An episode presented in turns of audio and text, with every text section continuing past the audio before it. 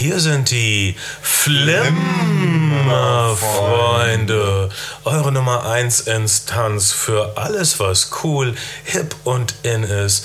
Eure Etikette des Großstadtdschungels, ähm, eure Go-To-Guys für Geschmacksfragen. Mein Name ist Bernd Begemann. Ich bin Kai Otto. Und ich bin Shado.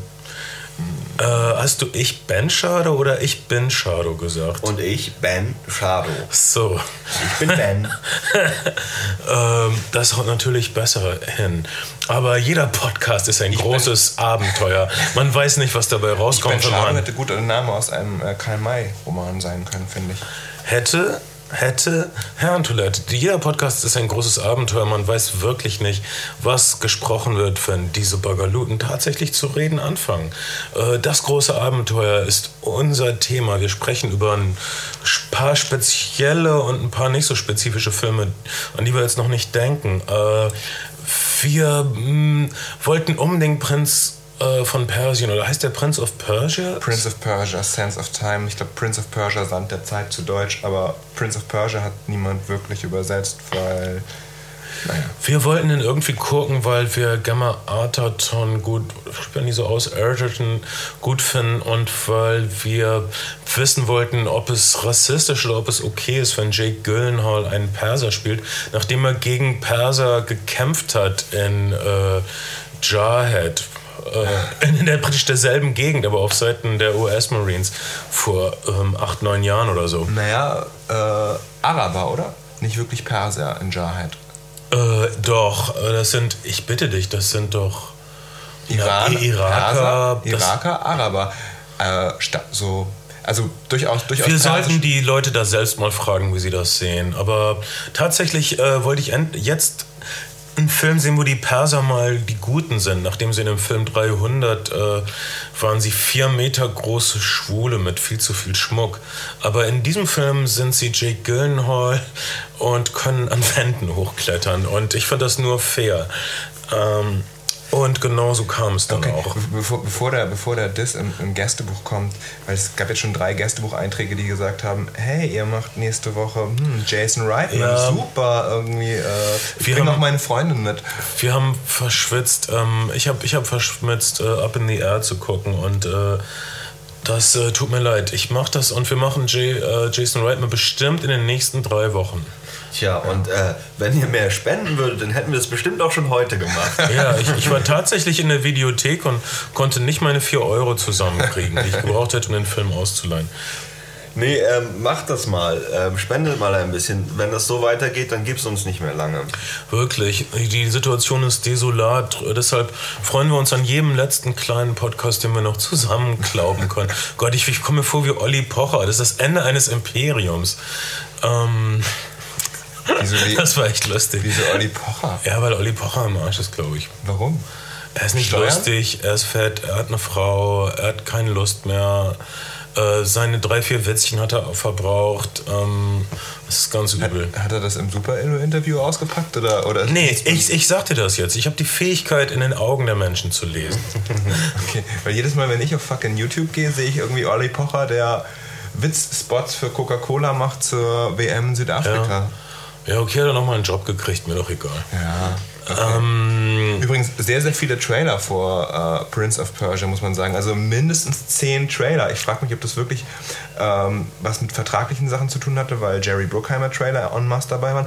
Oder ob es damit zu tun hat, dass es wirklich Leute gibt, die deutsche Nationalmannschaft oder die glauben, die deutsche Nationalmannschaft würde es über die Vorrunde hinaus schaffen. Und dann wird es uns den Kinosommer ich gebe verhageln. Folgendes zu bedenken. Alle sagen, bis ich, ich bin wirklich sehr, sehr, sehr alt. Und ich kann mich an ähm, keine WM erinnern, wo nicht irgendwelche Klugscheißer wie du vorher gesagt hätten, ach, aber die Vorrunde schaffen die es aber diesmal nicht. Naja. Und dann wurden sie dann aber immerhin Vize-Weltmeister. Dann haben sie im Finale vielleicht verloren gegen Brasilien und dann sagten alle, ja, was für eine schlechte Mannschaft. Aber im Nein. Finale von Brasilien besiegt, von mir aus auch deklassiert zu werden, ist keine Schande. Das wird uns allen passieren. Ja, ich, ich bin da auch wirklich völlig emotionslos, weil es mir eigentlich egal ist, was die deutsche Nationalmannschaft schafft. Mir wäre es äh, recht, wenn es ein schöner Kinosommer werden würde und die WM da nicht so zu sehr irgendwie ins Gehege kommt. Wirklich. Äh, das nervt oft, dieses, dieser ganze. Während wir hier sprechen, ist, glaube ich, äh, Champions League-Finale. Gott, was mache ich hier noch? und, und während wir hier sprechen, kämpft Deutschland mit äh, Russland um Einzug in das Eishockey-WM-Finale. Es steht 1 zu 1 im letzten Drittel. Das ist eigentlich viel spannender als Fußball. Eishockey, die Brutalität. Ich bin kein großer Eishockey-Freund. Good old hockey game is the sieht best ja- game that there Sieht is. ja nicht mal die Gesichter der Leute. Ja, aber in den Großaufnahmen sieht man die zerschundenen Gesichter der Leute. Ja. Ähm, unser Nachbar in der Auenstraße in Salzuflen war ein Chirurg. Äh, er hat seinen Kindern alles erlaubt, aber sie durften nicht Eishockey spielen. Sein Argument, die landen bei mir jeden Tag auf dem Tisch hier vom Eishockey-Club. Und dann, das hat tiefe psychische Narben in den Seelen seiner Söhne hinterlassen, aber er hatte natürlich recht. Lieber psychische Narben als keinen Penis. Naja, womit wir auch schon beim, Prince of Persia bei, bei Jack Gyllenhaal wären wieder. Ähm, der Mann hat wirklich ein ganz hübsches Gesicht und sie haben versucht, ihm ein paar Namen zu schminken. Irgendwie geht das nicht gut zusammen. Das stimmt. Äh, Also es ist, Aber es er ist, trotzdem es, Perser. Ja, und es, ist, es kommt einem trotzdem so vor, als hätte sich die Namen noch nicht so richtig verdient. Sie versuchen, ähm, äh, hey, ich möchte die Handlung von Prince of Persia zusammenfassen oder anfangen und dann äh, sagen die anderen auch was, ich weiß nicht. Oh, ich wollte noch kurz sagen, falls ihr uns helfen wollt in unserem Quest und ihr habt keine Lust, uns zu spenden oder ihr habt keine Lust, den PayPal-Button zu machen, dann äh, hinterlasst doch was in unserem Gästebuch. Wir lesen das alles und wir sind froh, dass jemand Kai mag jetzt doch und dass jetzt jemand doch wieder Ben mag. Und ich finde, jetzt wäre ich wieder dran. Ihr müsstet schreiben, dass ihr mich doch mögt. Und äh, ihr würdet uns auch sehr helfen, wenn ihr eine gute Bewertung bei iTunes hinterlasst oder bei iTunes was postet. Ähm, das hilft uns alles sehr. Wir all euren Freunden und Verwandten, falls ihr welche habt, äh, weiterempfehlt. Ja, obwohl ihr findet bestimmt keinen einzigen vernünftigen Grund, wieso man das hier hören sollte, aber ähm, es, äh, außer vielleicht, gibt es irgendwie echt ein Verkaufsargument für unseren Es ist Podcast? umsonst. Ich, bin, ich Ja, wollte gestern auf dem Festival kein. Bier trinken und neben mir stand das Mädchen und irgendwie hielt mir ein Bier hin und ich sagte, ich will heute kein Bier trinken, ich trinke keinen Alkohol äh, heute Abend. Und sie sagte, aber es ist doch umsonst. Worauf Mhm. ich ihr, woraufhin ich ihr erklärt habe, dass ich wahrscheinlich eh nicht erwartet hätte, dass ich ihr hätte Geld geben müssen für das Bier, was sie mir hinhält. Ja. Und dann, naja, dann, Echt, Trippe ist auch umsonst. Was für ein blödes Argument. also wirklich. Ja. Das Womit ist, wir auch wieder bei den Flimmerfreunden. Wir sind wie ein, wie ein guter Tripper, wir gehen nicht wieder weg. ja, und ihr denkt an uns bei jedem Klobesuch. ihr fühlt euch bei uns wie ein Kassenpatient mit Tripper. Ach, ganz ehrlich, Trippe ist auch nicht mehr so schlimm. Wenn man das drei, vier Mal hatte, dann. Äh, egal. Ähm, Prince of Persia äh, geht davon aus, dass die Perser eigentlich okay Typen sind und äh, dass der persische König irgendwie aussieht wie König Theodin aus Herr der Ringe. Hat genau dieselbe Krone auf und genau dasselbe, denselben Style irgendwie. Ist aber nicht in Mittelerde, sondern in Persien. Und er ist überhaupt nicht so wie dieser vier Meter große Schwule aus 300. Ähm, und er ist äh, überhaupt auch nicht so ungerecht und äh, herrschsüchtig. Ja, naja, ab und zu müssen halt Länder unterworfen werden. Was, was soll ein König sonst tun, wenn er nicht gerade betet? Äh, wenn er nämlich betet, gibt es große Probleme, weil seine drei Söhne, von denen einer ein angeheirateter Schwippschwager ist, nein, es ist Jake Gyllenhaal, der vom äh, Markt weg zack, vom König adoptiert wurde, weil er hat was Mutiges gemacht. Er hat mit einem Apfel auf einen Arsch geworfen. Also einen echt gemeinen Typen, der Mist machen wollte. Und der kleine Jake Gyllenhaal, so wird er eingeführt, äh, wirft mutig einen Apfel auf ihn und flieht dann über die Dächer. Und dann die, die Leute, die das Videospiel Prince of Persia gespielt haben, haben dann ihr erstes, ah, ich bin auch mit meiner Figur über so Dächer gehüpft. Das war toll. Und alle Videospielfreunde freuen sich. Oh, uns hat es natürlich ein bisschen, die, die erste Hüpfszene hat uns ein bisschen erinnert an die äh, jetzt schon klassische Dächerflucht in dem letzten Bourne-Film mit, mit dem. Äh, war, war vielleicht sogar dieselbe Stadt, keine Ahnung. Man weiß, ja, ich weiß gar nicht, wo der, wo der Film gedreht wurde außerhalb der Studios, aber ähm, eine gute Referenz ist natürlich auch für dieses ganze Dächergehüpfe ist natürlich auch der, der Douglas Fairbanks Dieb von Bagdad-Film, über den wir mal im Stummfilmcast Ja. gesprochen haben.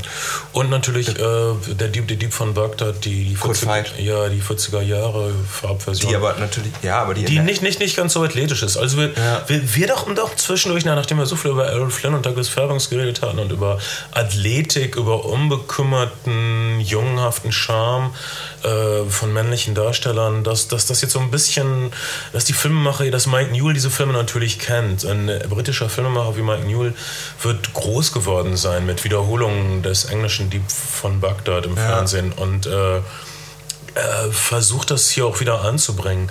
Aber die Farbgebung ist so anders. Schon beim Trailer dachte ich, Mann, dieser Film ist nur so gelb, rot und alles, was, was dazwischen ist. Was daran liegt, dass viele dieser, dieser, dieser Tausend eine Nacht-Fantasiefilme die italienischen jetzt mal ausgenommen, wirklich äh, zur Hochzeit des Technicolor entstanden sind. Das heißt, es waren immer Einladungen in diesen, also wenn wir, wenn, oder wenn ich, wenn ich an äh, den Orient denke, filmisch den Orient, dann erscheint er mir relativ häufig in, in Technicolor-Farben. Ja. Ähm, und dann dann ist das eigentlich auch ein, auch, ein, auch ein Teil der Welt gewesen, der aus dem, aus dem Abenteuer und dem Erzählkino verschwunden ist. Also der Western hat irgendwie eine, eine, ein, immer mal wieder versucht, einen Relaunch bekommen der Piratenfilm zuletzt von mhm. gleichen Produzenten mit der gleichen Idee. Mhm. Ähm, aber, aber dieser, dieser Teil der Welt, der Nahe bzw. Mittlere Osten und das nördliche Afrika, das, die sind lange, lange Zeit im Film, auf jeden Fall nicht im historischen Film erzählt worden. Vielleicht, weil es ein sehr sensibles Thema ist,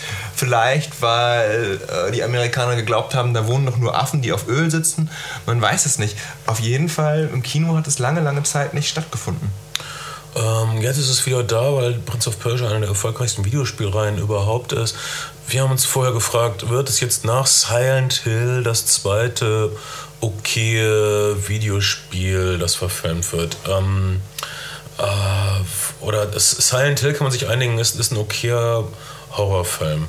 Die meisten anderen Videospiele sind leider nicht misslungen. Und äh, ist Prince of Persia auch okay. So mehr erwartet man heutzutage gar nicht von der Videospielverfilmung. Ah. Und naja, und es wird hier viel mehr aufgefahren. Das Budget ist ungefähr 30 Mal so hoch. Das stimmt. Ähm, und ich finde, dass. Ähm, ich wollte eigentlich was ganz anderes sagen, als ich dich gerade angeguckt habe.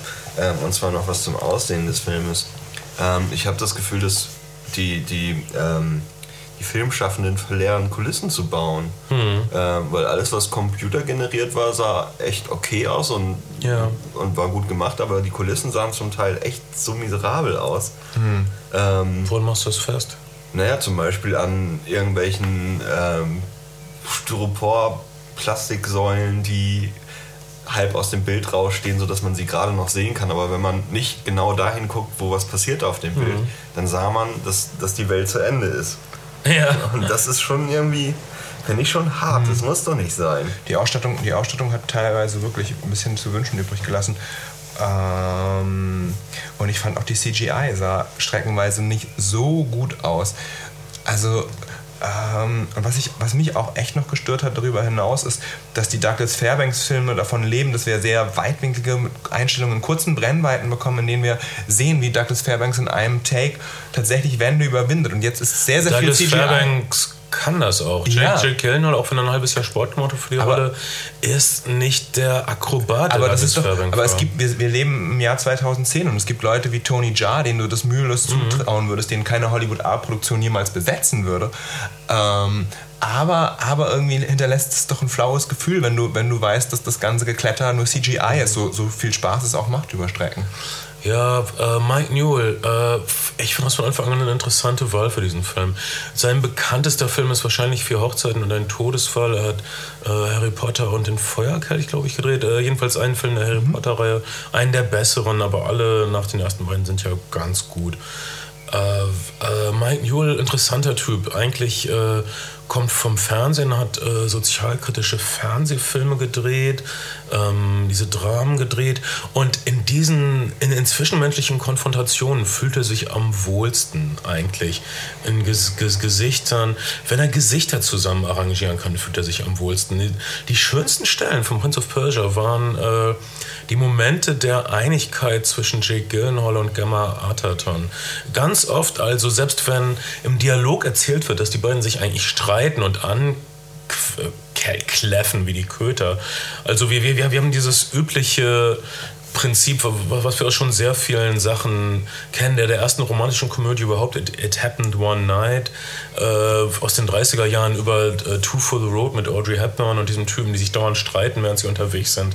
African und uns African Queen, wo, wo sie sich streiten und dann doch verlieben und so. Das haben wir hier wieder. Das ist, was im Drehbuch steht. Äh, sie fangen ziemlich unvermittelt an, sich zu streiten äh, und wir wissen, wie in einer romantischen Komödie, aber eigentlich müssen sie sich doch kriegen und so.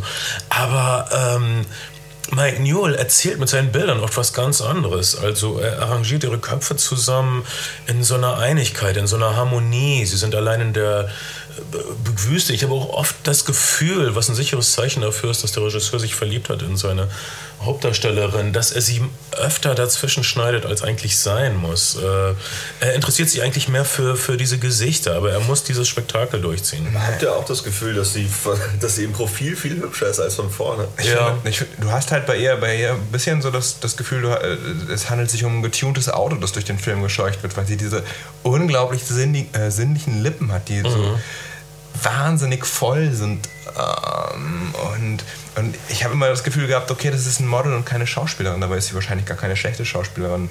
Ähm, ich, ich, ich, ich, ich, fand, ich fand sie passte prima und äh, und ich lege mich jetzt fest, ich, wir haben den Film nur einmal gesehen. Ich finde, Jake Gyllenhaal und Gemma Arterton passten gut zusammen. Sie okay. hatten eine Chemie. Ich, da, da, da, da, hat nichts geraschelt. Äh, zum Beispiel Kate Blanchett und Russell Crowe in dem Robin Hood-Film. Ähm, da klemmt was ein bisschen. Äh, aber ich, da möchte ich nicht zu sehr ins Detail gehen. Ähm, aber Jake und Gamma, ja.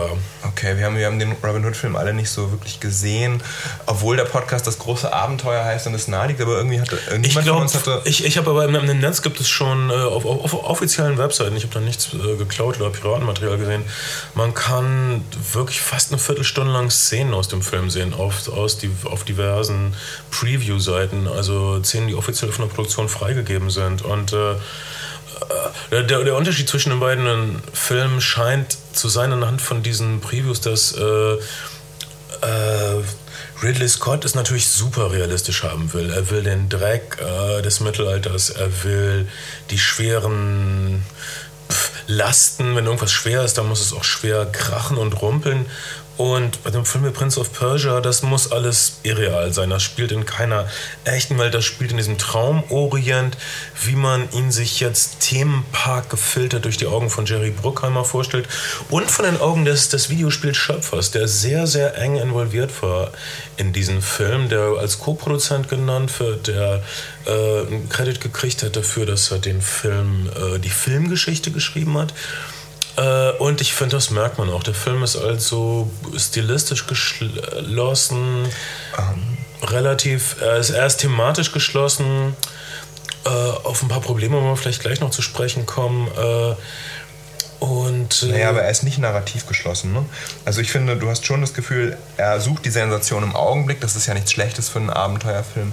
Aber ähm, dieser Erzählbogen haut nicht so richtig hin. Also es ist nicht so, dass du das Gefühl hast, du wirst in die Geschichte reingesogen und sie ist so packend, sondern diese Stadt ist ja irgendwie erobert, dann muss, dann muss Jake Gyllenhaal fliehen. Ja, okay, und dann, da, da, dann wir noch ein bisschen weiter. Also da sind diese, äh, äh, Jake Gyllenhaal wird also adoptiert zu zwei Prinzen dazu, er ist also der dritte adoptierte Schwipp-Prinz. Ähm, und äh, ein Problem ist, dass diese drei Brüder nicht so besonders unterschiedlich sind, finde ich. Außer dass Jake Gyllenhaal mehr an Wänden hochläuft läuft. Aber alle drei prügeln sich gerne und. Der eine sieht aus wie Sammy Deluxe. Einer sieht aus wie Sammy Deluxe mhm. und äh, redet auch so, als hätte er, na, wie Sammy Deluxe, als hätte er Taschentücher im Mund. Äh, aber mh, alle, alle drei sind wirklich nicht besonders unterschiedlich. Sie sind nicht die allerhellsten. Sie prügeln sich gern und sie. Ähm, sind aber auch nicht richtig böse. Okay. Sie haben das Herz am rechten Fleck, das lernen wir später. Ab und zu, ab und zu. Äh, außer wenn sie Städte angreifen, die man nicht angreifen muss, weil sie, und jetzt kommt's, gar keine Waffenfabriken haben. Schluck, Schluck, zeitkritischer Kommentar. Vielleicht zu kritisch, vielleicht zu zeitlich. Wir haben ja natürlich, weil der Prinz in Persien spielt, dem äh, heutigen Irak, diesen Irakkrieg-Plot. Und tatsächlich, der Prinz greift tapfer eine Stadt an und durch sehr viel Bungee-Jumpen und das heutige Iran. Prügeln. Iran, Irak, Persien war das alles. Ich glaube nicht. War das nur Iran? Ich glaube wohl. Das war so ein großes Reich, am Anfang Also für eine Karte vielleicht- gezeigt. Ja, also ein Teil des Iraks vielleicht Also schon. es war aber- größtenteils Iran, aber auch Iran. Hey, es ist dieselbe Gegend und machst nicht den Vent hier, als würdest du irgendeine Ahnung von Geopolitik haben. Was sind wir? Das, das Arte-Team oder was? Red doch kein Quatsch. Irgendein französischer Professor, der diesen Job bei Arte hat und uns irgendwelche Karten mit Pfeilen erläutert oder so. Das steht hier gar nicht, Kai. Du bist einfach ein Sexsymbol. Ich würde dir wirklich raten, dabei zu bleiben und eine rohe Sexualität auszuspielen. Ähm, also, sie erobern diese Stadt, weil Ben Kingsley ihnen gesagt hat, dass da viele Waffen gemacht würden, die an die Feinde von Persien geliefert werden. Ziemlich bald lernen wir, dass dort gar keine Waffenfabriken sind und dass das alles scheiße ist. Aber dass sie nach was anderem gesucht haben, nämlich äh, nach dem Sand der Zeit, was man natürlich, wenn man das, wenn man das weiterspinnen wollte, Mit dem Sand der große- Zeit- große Ölmetapher. Ölmetapher, natürlich. Mit dem Sand der Zeit führt man den Dolch der Zeit. Damit kann man in der Zeit zurückgehen. Das heißt, man kann weiter Autos mit fossilen Brennstoffen fahren. Ähm, hm, also jetzt im übertragenen Sinne. Ich, ich, ich versuche diese Metapher jetzt weiterzuführen. Du hast also den Sand, den, den Dolch der Zeit, der aber nur mit dem Sand der Zeit zu betreiben ist. Mit dem Dolch der Zeit, der hat einen sehr praktischen Knopf, wenn du da drauf drückst, kannst du in der Zeit zurückreisen und äh, tja, Tote wieder auferstehen lassen, was super praktisch ist, wenn jemand gestorben ist gerade. Ähm, und das wird ein paar Mal gemacht. Und ähm, aber an dem Punkt äh, denkt man, okay, äh, mach doch. Ähm, okay, hat euch diese, diese Irakkrieg-Metapher mm, rausgehauen aus der Kurve? Überhaupt nicht. Also, mich, hat, mich, hat, mich hat nie irgendwas richtig reingezogen in die Kurve. Ah, dich hat der Film ein bisschen kalt gelassen. Er hätte mich noch kalter lassen, äh, kälter lassen können. Ich fand halt, dass er narrativ. So, also ich mag diese Welt eigentlich sehr. Ich mag diese Technicolor-Abenteuerfilme, Tausend und eine Nacht, äh, Geschichten sehr, sehr gerne. Aber mich hat, er, mich hat er halt wirklich kalt gelassen, dadurch, dass ich das Gefühl hatte, die Action, die hätte, hätte vor 20 Jahren Jackie Chan handgemacht besser machen können oder jetzt auch ein Tony Jaa oder ein Douglas Fairbanks. Und Jake Gyllenhaal war so, ist halt etwas zu glatt. Diese ganzen Swashbuckler-Typen, die es gab, äh, Douglas Fairbanks Jr., Senior, Errol Flynn oder auch Burt Lancaster zum Beispiel in The Crimson Pirate, die hatten halt irgendwas was Kerniges. Also es gibt so ein paar Naheinstellungen, die, in denen Jack Gyllenhaal in größter Gefahr halt auch zuversichtlich grinst. Also weißt du, dieses, diese Boyishness, diese, die, diese, diese Jungs haben, wenn sie sich dem Element stellen und äh, am Ende kriegt er natürlich auch die Frau als Belohnung und so weiter. Aber das, da ist er irgendwie zu glatt, der ist irgendwie zu, zu, zu Generation So Emo oder meine, sowas. Ich glaube aber, dass es notwendig war, damit überhaupt Leute in den Film reingehen, ehrlich gesagt. Dass man so einen glatten Typen da besetzt. Nö, dass man äh, ein paar hochkarätige Schauspieler dabei hat, die halt irgendwie Ja. ein paar große Hits hatten. Und ich finde, ähm, Ben Kingsley, auch wenn er mittlerweile festgelegt ist auf die Rolle, ist einfach ein, ein prima cholerischer Vollidiot. Ben Kingsley mit Glatze und äh, sehr viel Cure-Mascara. Äh, wirklich, das ist wirklich Robert Smith-Mascara, dass das alle tragen, was ich komisch finde. Also, das ist schon schwuchtelig, aber halt nicht so schwuchtelig wie die Perser in 300, um das zum letzten Mal aufs Paket zu bringen. Äh, jetzt, wo du Burt Lancaster erwähnst in der Rote Korsar, Burt Lancaster war ein Zirkusakrobat, buchstäblich. Er hat am Trapez gearbeitet, Ja. der kann alles. Jake Gyllenhaal kann auf Befehl weinen und sowas, aber ähm, am scheiß Trapez, mm, ach. also ja, unser altes Problem mit Actionfilmen, äh, gerade diese spektakulären Action-Szenen, gerade am Anfang, äh, die, diese Städte sehen ganz hübsch aus. Man weiß, es ist CGI. Aber es sieht doch schon sehr gut aus. Man, man sieht, wo das Geld geblieben ist. In den Totalen sieht es sehr schön aus. Aber dann haben wir zu viele Schnitte bei den Action-Szenen. Nicht direkt in der Born-Frequenz, aber doch schon viel. Und äh, wir würden, wenn schon jemand Bungee jumpt an einer äh, antiken Stadtmauer runter, würden wir das gern in einem Take sehen. Ja, man hat ein bisschen das Gefühl, dass sie sich um die Choreografien herummogeln. Ja. Äh, ja, dann gibt es noch einen äh, Subplot mit den Assassinen. Die Assassinen sind äh, die, die, die entstammen der Erzählung von Marco Polo. Das war der erste, der im Westen was über die Assassinen erzählt hat. Und äh, das ist auch die mit der Grundlage des, des Ninja-Mythos. Es gab echte Ninjas, aber der Ninja-Mythos, wie, wie du das erzählt hast in dem Film Ninja Assassin, stammt direkt von dieser Marco Polo-Legende, die ich kurz neu erzählen möchte für okay. euch da draußen, damit ihr ein bisschen äh, mitreden könnt, weil die Geschichte ist wirklich unglaublich.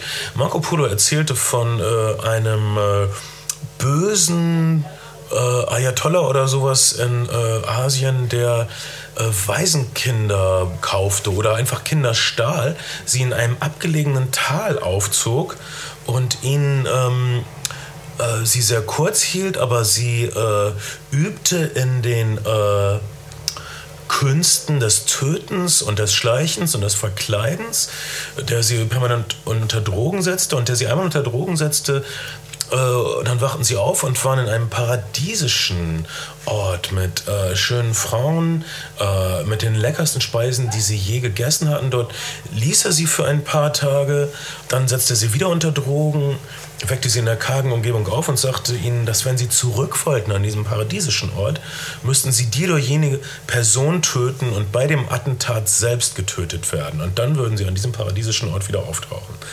Ist die Geschichte, die Marco Polo erzählte. Und äh, die Schreckensherrschaft dieses Assassinenführers äh, dauerte hunderte von Jahren, erzählte Marco Polo. Wir, wir, wissen nicht, ob das stimmt, seine Geschichten. Als Marco Polo starb, sagte er, ich habe nicht einmal die Hälfte erzählen können. Ein paar von seinen Geschichten sind äh, erwiesenermaßen wahr, ein paar nicht. Zum Beispiel die mit den Menschen, die so große Füße haben, dass sie sie als Sonnenschirm benutzen können. Äh, nein. Doch, das ist mein Nachbar. Es wäre jetzt machbar mit, ähm, mit, mit CGI, aber ähm, auf jeden Fall ist die Geschichte sehr mächtig. Die, die, die Assassinen, die uns hier vorgeführt würden in Prince of Persia, Sense of Time, äh, dann so eingeführt, so wie, naja, wie James Bond in Q's Waffenlabor. Aha. Und sie haben auch ziemlich James Bondige Waffen. Einer verschießt solche Dornen. Äh, Armbrustbolzen, irgendwas. Ja, auch schon Ninja-Sternen, nicht ganz unähnlich. Schnellfeuer und äh, naja, Jake Gyllenhaal auf der Flucht, er wird zu Unrecht für irgendetwas Bestimmtes, was ich nicht verrate, ähm, verdächtigt. Ähm, äh, gerät, hat dann allerlei lustige Abenteuer, die aber nicht ganz reinzupassen scheinen. Er, er gerät in ein Straußenrennen zum Beispiel und er gerät an einen äh, Banditen, der dauernd Reden darüber hält, dass er keine Lust hat, Steuern zu bezahlen und so weiter. Das ist alles irgendwie ulkig, aber du denkst, ja, irgendwie so richtig märchenhaft fantastisch ist das jetzt nicht, aber irgendjemand hat sich wirklich amüsiert, als er das geschrieben hat. Mhm. Und ich habe mich auch amüsiert im Kino, aber ähm, das, das, das Grund, man hat das Gefühl, ich habe manchmal das Gefühl gehabt, dass ein paar von den Filmemachern an ihren eigenen Sense of Wonder, an ihren eigenen Sinn für das Wunderbare nicht richtig glauben oder dass sie nicht richtig an ihm festhalten wollen. Ja, das kann ich echt gut nachvollziehen. Man hat auch wirklich das Gefühl, und die, die, die äh, Fluch der Karibik-Filme, insbesondere der erste Fluch der Karibik-Film, hatten einen außergewöhnlich guten Regisseur mit Gore Verbinski und sie hatten Johnny Depp, sie hatten echte Charaktertypen, davon leben diese Filme eigentlich. Hier hast du im Grunde genommen relativ glatte Blockbuster-Action mit ein paar an, äh, ange, äh, Charakterminen angereichert. Äh, also Alfred, heißt der Alfred Molina? Al, Al, Alfred Molina. Molina. Ähm, ist super, aber, aber insgesamt ist das alles ein bisschen glatt und, und zu sehr auf, auf Hit zu, zurechtgeschustert. Ich glaube nicht, dass der Film besonders gut am Boxoffice funktionieren wird. Ähm, der hat einfach nicht die, muss man gesehen haben, Qualität von, von Fluch der Karibik. Ich finde es trotzdem eine gelungene Videospielumsetzung und er zerfasert nicht total und er hielt mich bei der Stange. Ich könnte, glaube ich, immer Gemma Arterton sehen. Aber also für, für, von mir aus ist es eine eingeschränkte Empfehlung. Du würdest so. Ja, also man kann sich das. Noch ein bisschen eingeschränkter empfehlen. Ja. Was hast was, du was da? Ich, ich wenn man nichts anderes hat, was man gerade im Kino sehen will und man will ins Kino gehen, dann soll man da ruhig reingehen. Ja. Ähm, was mich, ich weiß nicht, wie es euch geht, was mich halt auch vollkommen kalt gelassen hat in dem Film, ist das Finale gewesen. Mhm. Was so ein so ein CGI-Fest war und ich kann einfach keine CGI-Finales mehr sehen. Irgendwie, ja. irgendwie hat man, also alle Filme glauben, sie müssen das Finale liefern. Mhm. Sie sollten doch lieber, sie sollten das Finale doch lieber auslassen und das un Spektakuläres mhm. dafür setzen, statt irgendwie so eine so eine lahme CGI-Geschichte abzufahren. Okay, kann sein, dass ich das gesteuert ich, ich erwähne jetzt mal die eine Sache, die mich nicht nur verstört, sondern, äh, sondern wirklich irgendwie abgestoßen hat. Das ist zweimal in diesem Film passiert ist, dass Leute, die sich eigentlich ein bisschen... Äh, äh die, die, die streiten, dass die zusammenkommen dadurch, dass sie zusammen einen Mord begehen. Das passiert zweimal. Und das hat mich jedes Mal völlig fertig gemacht. Also jemand wird getötet und dann äh, in einem Fall gibt es einen Kuss, im anderen Fall gibt es eine familiäre Versöhnung. Das ist ein bisschen abartig. Also Nähe durch kollektiven Mord. Äh, also äh, und das finde find ich psychologisch nicht richtig, aber, äh, aber das, das, das, ist, das, ist, das sind Augenblicke, die schnell vorbei sind und die mir vielleicht irgendwie aufstoßen. Egal. Was ist denn für dich ein vorbildlicher Abenteuerfilm, Kai? Ich habe ja, als es darum ging, dass wir Filme für den Cast aussuchen, gesagt, lass uns doch über die drei Musketiere von George Sidney reden, mit Gene Kelly in der Hauptrolle aus dem Jahr 1948. Ähm, Gene Kelly zuvor neben Fred Astaire äh, vielleicht der Musicalstar Hollywoods geworden, Anfang der 40er Jahre der die Form weit vorangebracht hat und dann kurz nach seiner, wie, wie, wie heißt diese Hitkomödie mit äh, Frank Sinatra zusammen, wo sie Seemänner spielen und wo er mit Tom und Jerry, äh, mit Jerry. On the Town? Nee, On the Town, uh, der heißt glaube ich. Heute gehen wir bummeln? Heute gehen wir bummeln heißt das vielleicht tatsächlich auf Deutsch, ich weiß das nicht. Das ist jedenfalls mit Seemännern in New York. Das ist einfach einer der, ersten Musical-Filme, in denen Originalkulissen gedreht wurden, in, in, denen draußen gedreht wurde. Aber ich glaube, der hat, der hat im Englischen äh, alliteri alliterierten Titel und zwar ist das egal. Der ist irgendwie Mitte der 40er, dann, dann muss Gene Kelly also in den, in den Wehrdienst und er ist unter Vertrag bei MGM die versucht haben, zum einen Musicalfilme zu machen, zum anderen ihn in kleinen B-Filmen auch in ernsten Rollen spielen zu lassen. Und er kommt wieder, er kommt wieder, hat äh, sich mit Dokumentarfilmen beschäftigt während, während der Zeit, hat Truppenbegleitung gemacht und äh, Filmmaterial gedreht. Und er kommt relativ überraschend wieder. Der Krieg ist zu Ende und MGM hat kein echtes Projekt für ihn. Die großen Musical-Projekte sind irgendwie noch nicht wieder angefahren. Es gibt ein paar kleine B-Film-Projekte. Und das erste größere Projekt, was sich bietet, nach einem Film namens The Pirate, ihn das erste Mal in so einer Swashbuckler-Rolle etabliert hat, ist äh, Die drei Musketiere von Josh Sidney, der auch durchaus für Musicalfilme bekannt ist und, und, und für großes, großes Hollywood-Entertainment. Und der Film ist so ganz wunderbar, weil er völlig unvermittelt und schnell in die Handlung einsteigt, keine, keine lange Exposition macht. Der Typ steigt auf dem Pferd, reitet, reitet also er spielt D'Artagnan, mhm. äh, reitet gern Paris, um sich bei den Musketieren vorzu, vorzustellen und wird natürlich gleich reingezogen. Die Action ist fantastisch, die ist einfach mhm. schwerelos, weil, weil da jemand ist, der Tänzer ist. Das hat eher was von, von Jackie Chan, der ja auch viel von, von Fred Astaire hat. Von der Leichtigkeit, die du 50 Jahre später in Actionfilmen siehst, aber nicht im Actionfilm Film der Zeit. Ähm, und, und es ist Technicolor. An dem Film ist wirklich alles, alles ähm, gut und rund und kurzweilig. Das einzige Problem ist, es gibt keine wirklich schön restaurierte Kopie. Es gibt eine Warner Brothers DVD für einen Zehner, die man auf jeden Fall gucken kann. Ich habe ich hab jetzt gerade eine Box, die ganz okay ist. Da kriegt man den Errol Flynn Robin Hood, oh. äh, diesen äh, drei Musketiere mit Gene Kelly uh -huh. Und Scaramouche, der uh, maskierte Bandit mit Stuart Granger. Stuart Granger, auch ein super Film. Das, das, das ist eine super Box, die man gerade äh, in irgendwo auf irgendwelchen Wühltischen kriegt für 10 Euro. Für 10? Kriegst, Wirklich? kriegst du alle drei Filme, oh, ohne, ohne allzu viele extra, aber okay Transfers. Ich habe Scaramouche und ich habe Robin Hood bereits als Original. Dann muss das nicht sein. Ja. Aber, äh, tja, diese Abenteuerwelt... Robin Hood ist auch toll restauriert. Äh, Okay, was macht ein Abenteuerfilm aus? Einige Leute sagen, dass King Kong der, optimal, der, der ultimative Abenteuerfilm ist, also der Original King Kong. Also das heißt, dass man also, also unbedingt eine, eine Fahrt braucht, dass man unbedingt eine Reise braucht. Ja, also das, geht, das ist sicherlich ein klassisches Abenteuerthema, dass es so eine Art weißen Flecken auf der Landkarte gibt, zu dem man sich hinbegeben muss. Also dass es sozusagen The Quest gibt, die Reise, die Reise des Helden zu diesem, zu diesem, zu diesem weißen Flecken. Ähm, King Kong ist ein super Abenteuerfilm, auf jeden Fall. Ähm, es ist, naja, es ist eben so viel. Es ist eben auch ein Monsterfilm. Die drei Musketiere ist ein Abenteuerfilm, der Held bricht auf in die Stadt, aber es ist dann aber auch ein politischer Film. Es geht um Intrigen, es geht darum, dass Dinge nicht so sind, wie sie mhm. scheinen. Es ist dann auch ein, so eine Art Geheimagentenfilm, die drei Musketiere. Ne? Ja. Also kommt einiges zusammen. Gibt es sowas wie einen puren Abenteuerfilm, so wie es einen puren Western gibt?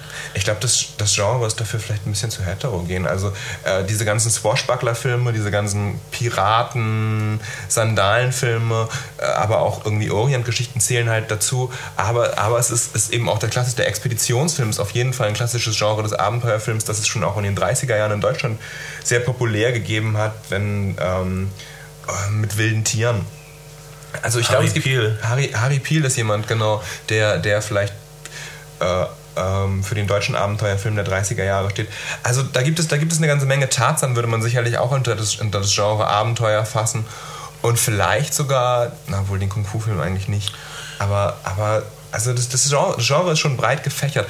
Es gibt auf jeden Fall immer, also was man häufig hat, ist so ein Held, der, der eine gewisse Boyishness ausstrahlt, auch wenn er mittlerweile über 40 oder 50 ist, der so eine gewisse Kernigkeit mitbringt, der irgendwie nie richtig in der Gesellschaft angekommen ist, also irgendwie immer irgendwie abgegrenzt ist von, von, vom, vom wirklichen Mainstream und häufig am Ende dann eine Be äh, Frau als Belohnung bekommt. Das eint Abenteuerfilme vielleicht. Das ist verrückt. Ähm, da sieht man mal, dass man äh, Hollywood zu, Recht eine Traumfabrik nennt. Nur im Traum könnte man daran denken, dass Frauen Belohnungen sind und keine Heimsuchung. Kleiner Witz, kleiner Witz, kleiner Witz. Nein, ähm, äh, äh, Ich hatte vor einem Jahr mal, ähm, vor einem Jahr habe ich äh, das Jules Verne Gesamtwerk durchgelesen und ähm, habe dann irgendwie Lust bekommen auf, auf Abenteuerfilme und habe mir irgendwie alles besorgt, was man gucken kann, auch den letzten Scheiß. Und ähm, was waren deine Highlights in deiner Abenteuerfilmphase? es gab keine wirklichen Highlights, aber also, Nenn uns deine Lowlights. Ähm, genau. Äh, zum Beispiel Reise zum Mittelpunkt der Erde. Das Ist, Brendan Fraser Remake. boah, ja, das ist wirklich hardcore schlecht. Warum ist das so schlecht? Ich habe es nie gesehen. Warum? Ich habe ich hab nur die allerfurchtbarsten Besprechungen gelesen. Es war, ich, es war irgendwie 3D äh, im Kino. Stimmt. Ähm, Jules Verne kann einfach prima erzählen und dieser Film reißt die Geschichte komplett auseinander dafür, dass er ähm, viele, viele schlechte computergenerierte Monster erscheinen lässt, die aber wirklich so scheiße aussehen, dass man sich wünscht, man hätte lieber irgendwie einen Plastik-Godzilla da. ich will Handpuppen. Also wirklich ganz, ganz furchtbarer Film.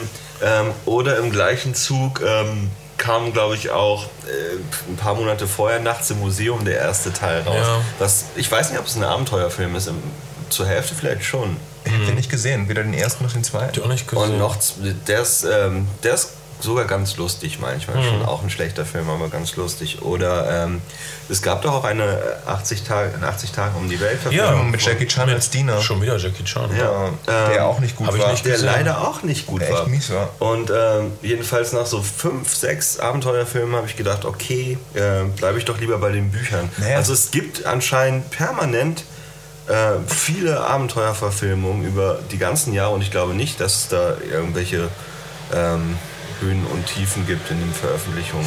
Naja, also es ist schon, ich glaube, dieses ganze Swashbuckler-Ding, das ist schon etwas, was so zwischen den 30ern und 50ern wirklich piekt und, und dort seine, seinen höchsten Output und auch diese die ganzen Expeditionsfilme. Heute, heute kannst du, du kannst nicht mehr heute eine unschuldige Expedition nach Afrika Af- schicken und- und, und und, wilde Tiere ja, angucken. und Also, weil, weil du weißt, da ist Bürgerkrieg, da ist Bürgerkrieg, Ja, da ist Hunger, da ist Elend. So. Das geht halt, du kannst, es geht einfach viele Geschichten, Abenteuerfilm geht davon aus, dass die Welt noch weiße Flecken hat und dass man diese wei- weißen Flecken erkundet und diese Geschichten lassen sich heute, glaube ich, nicht mehr in ihrer Unschuld oder auch in ihrer ganzen kolonialen, in ihrer ganzen kolonialen, äh, wie sagt man, in ihren kolonialen Vorurteilen einfach so nicht mehr erzählen. Ich habe neulich einen sehr schönen Film gesehen, zusammen mit meiner Tochter, und zwar von Jean-Jacques Arnaud, Zwei Brüder, der den Spagat schafft. Das ist ein postkolonialer Kolonialabenteuerfilm. Äh, es ist auch ein Tierfilm. Es geht um zwei äh, Tigerbabys in Indien, die getrennt werden, dann wieder zusammenkommen.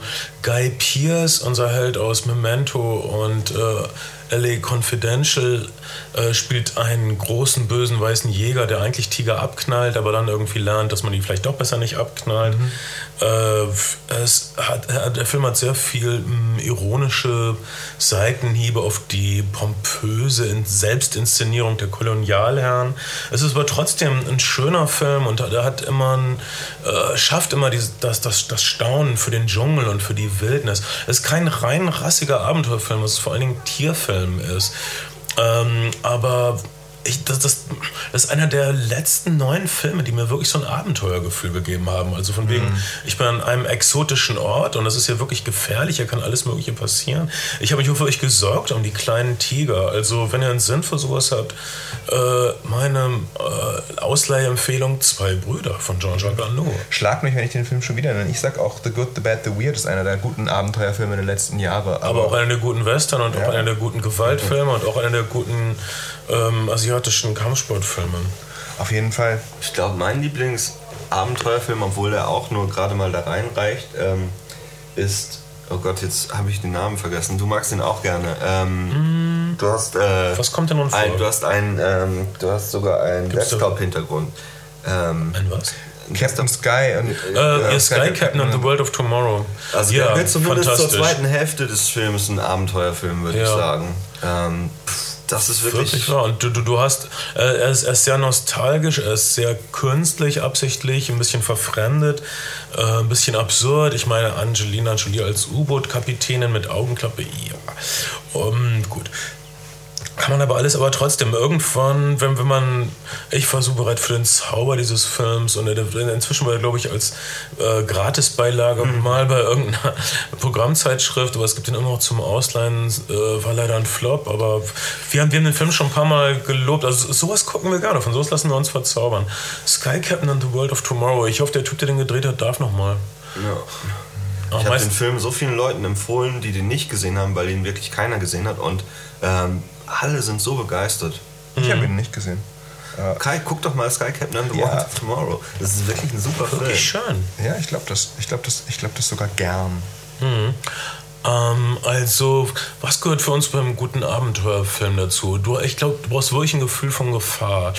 Äh, das Problem vielleicht bei Prince of Persia, wenn ich nochmal dazu zurückkomme, oder das Problem generell mit CGI-Welten ist, dass du selten fürchtest für deinen Helden. Ja, Ähm, ich finde das ein Problem. Das liegt nicht nur daran, dass man äh, älter und abgebrühter ist. Ich kann mir vorstellen, dass es vielleicht äh, Zehnjährige gibt, die da machen und die denken, oh, was war das? denn?" Und die, die schon fürchten für ihren Helden. Aber ähm, ich glaube nicht. Ich, also wenn äh, Burt Lancaster sich, sich wirklich an, an den Rahn hochhangelt oder wenn äh, Errol Flynn wirklich von, äh, von, von dem Kronleuchter direkt auf, den, äh, auf, auf die reich gedeckte Tafel des Sheriffs von Nottingham springt, da denkst du, oh Mann, du bist da ganz alleine und die knallen dich gleich ab mit ihren Armbrüsten.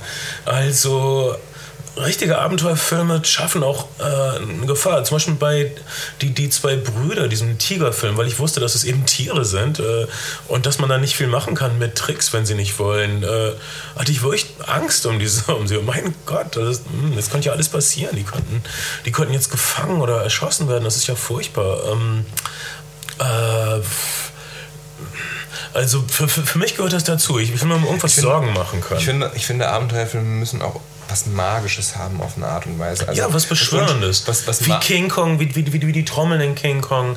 Äh, und sie, sie müssen einen Ort beschwören, den es nicht gibt. Wie, wie zum Beispiel äh, Dieb von Bagdad, die Farbfilmfassung. Äh, die glauben wirklich, hier haben wir einen fliegenden Teppich und hier haben wir den Flaschengeist und das ist alles echt. Ja. Ähm, ihr müsst nur daran glauben. Also, also ja, das würde ich auch sagen. Äh, Und, und ich, es muss halt oder die klassischen Jules Verne-Verfilmungen aus den 50er Jahren, die diese, äh, die diesen Futurismus des 19. Jahrhunderts beschwören.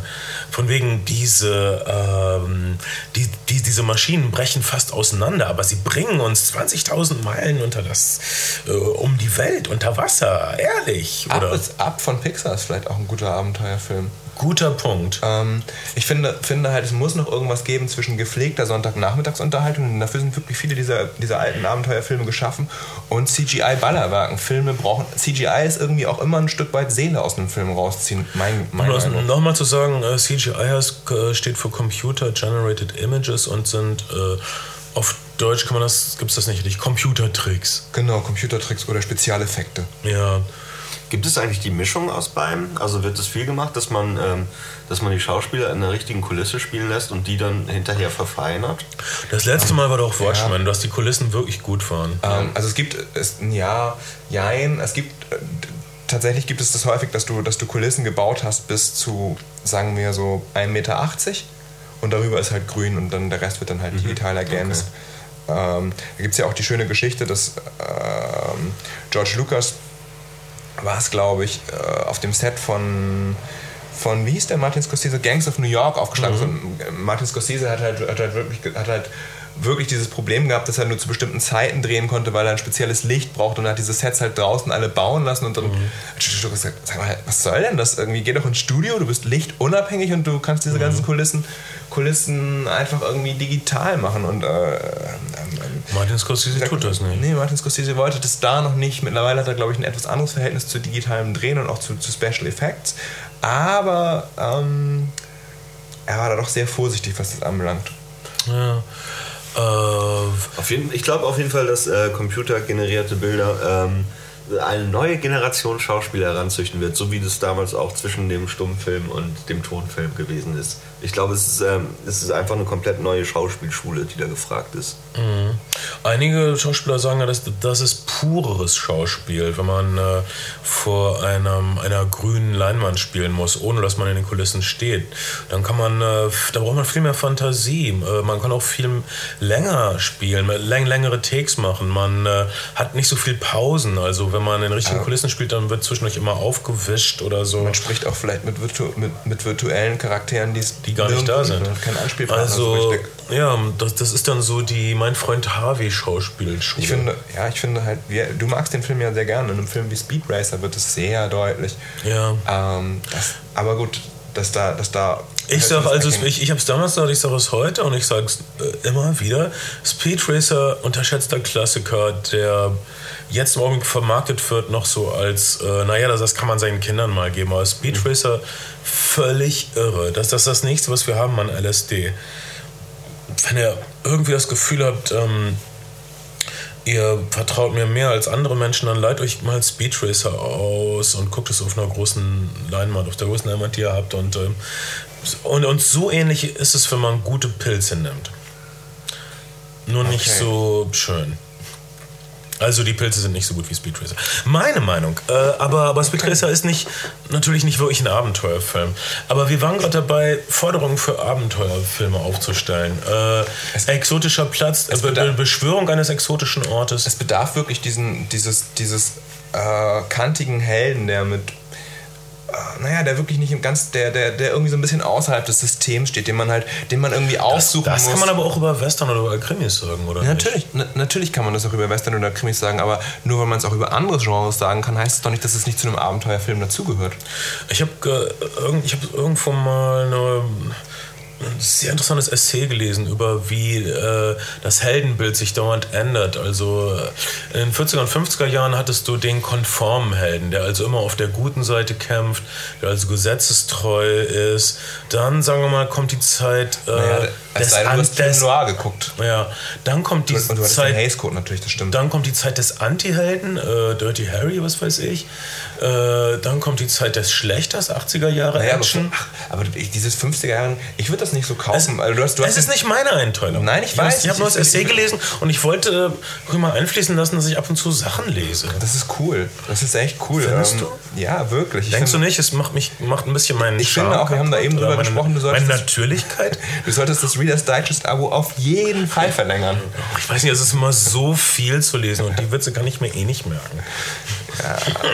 Ähm, ähm, ja, aber, aber der fünfte, also Und heute sind wir in der Phase des zehnmal gebrochenen Psychowracks. Und da ja. gibt es keine Entschuldigung. Aber, aber du hast doch in den 50ern gerade im amerikanischen Kino diese Anti-Helden-Typen, diese, diese Rebellentypen irgendwie.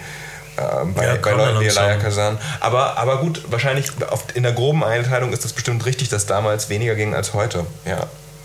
Stimmt, heute, heute haben die meistens ein Drogenproblem, drei Ehen hinter sich und, und irgendwie müssen 50, müssen 50 Tote, die sie auf, ihren, auf, ihrem, auf ihrem Lebensstrahl tragen, oder, oder, oder müssen 50 ja. Tote mit sich rumschleppen, für deren Tod sie vermeintlich mitverantwortlich sind. Ja, Mensch. Ja, also das macht, das ist zu viel Ballast für ein Abenteuer. Äh, dann allerdings einen, einen reinen Tor, einen reinen Unschuldigen wie Jake Gyllenhaal in Prince of Persia, ich, ich, ich weiß nicht, ob das der Weg ist. Also er sagt dann einmal, ich komme von der Straße oder so, aber das, du, du spürst es nicht wirklich. Er sieht eigentlich immer sehr glücklich aus in dem Film. Er ist... Ähm, hm, ich würde schon sagen, diese, diese Douglas Fairbanks, Errol Flynn Art, dieses, äh, dieses Haha, ich weiß nicht, was Diese da kommen wird, aber ich werde ihm lachend begegnen. Ja. Also, das ist ein Satz aus dem quintessentiellen amerikanischen Buch äh, Moby Dick. Ich weiß nicht, was da kommen wird, aber ich werde ihm lachend begegnen. Vielleicht ist das der Satz des Abenteurers. Ja. Und äh, ein Abenteuerfilm, wo du dir nicht vorstellen konntest, dass der Held diesen Satz sagt, ist nach meiner Definition kein Abenteuerfilm. Ja, das ist eine ganz gute Definition. Finde ich auch. Wir sollten es dabei belassen und essen gehen. Finde ich auch. Und damit das Essen kein Abenteuer wird, gehen wir zu unserem Lieblingsburger-Imbiss, nämlich Der äh, Krockdiele, wobei ich auch die Hollywood-Kantinen ganz gut finde. Hollywood-Kantinen mögen wir auch, aber Das ist zu weit weg. Das wäre ja ein Abenteuer, da hinzukommen. ja, es ist, das ist ein abenteuerlicher Vorschlag, Kai. Wir gehen Krockdiele Margaretenstraße, wir featuren äh, diesen Laden, weil wir wollen, dass er nicht eingeht wie die anderen. Ich glaube, die Leute, die davor waren, waren Moonies oder so. Ne? Du hast nie das Gefühl, die, die, die, die haben, da hat man dann zum Beispiel so selbstgepresste Säfte bestellt und haben sie dann eine halbe Stunde gebraucht, bis sie das ausgepresst hatten. Das war irgendwie nicht so richtig profitorientiert. Die waren mehr damit beschäftigt, äh, während man auf den äh, Saft gewartet hat, wollten sie einen rekrutieren für ihre Massenhochzeiten oder so. Wir wollen, dass der, Laden, dass der Laden gut läuft und wir wollen, dass er so gut läuft, dass er irgendwann dazu übergeht, uns zu sponsern und auszuhalten. Ja, und dann äh, empfangen wir dort. Stell dir das vor. Wir wollen ein, ein direktes Förderband aus dem Laden in mein Wohnzimmer. Ähm, okay, ähm, das war so ziemlich von den Flimmerfreunden, wo Filme zum Genuss werden. Ich versuche ein paar Slogans, ist doch okay. Ja, Guck mich doch nicht so an, ich versuche das einfach mal. Äh, alle eure Lieblingspodcasts demnächst, äh, Jason Reitman demnächst, äh, Rachefilme demnächst. Und wir haben eure Wunschfilme nicht vergessen. Und eure Wunsch, wir sammeln Wir, wir hauen die Wunschfilme. Preise raus und wir sammeln und wir, wir machen den Wunschfilm-Podcast. Und äh, Wunschfilme und dann noch ein Thema, das ihr vielleicht. Ah, lasst euch überraschen. Eines der nächsten Themen wird sein: Frauenfilme, die nicht scheiße sind. Ähm, äh, und viel mehr. Dafür stehe ich mit dann- meinem Namen. Und dann noch Frauen, die nicht scheiße sind. Ich bin Veit Harlan. Bis bald.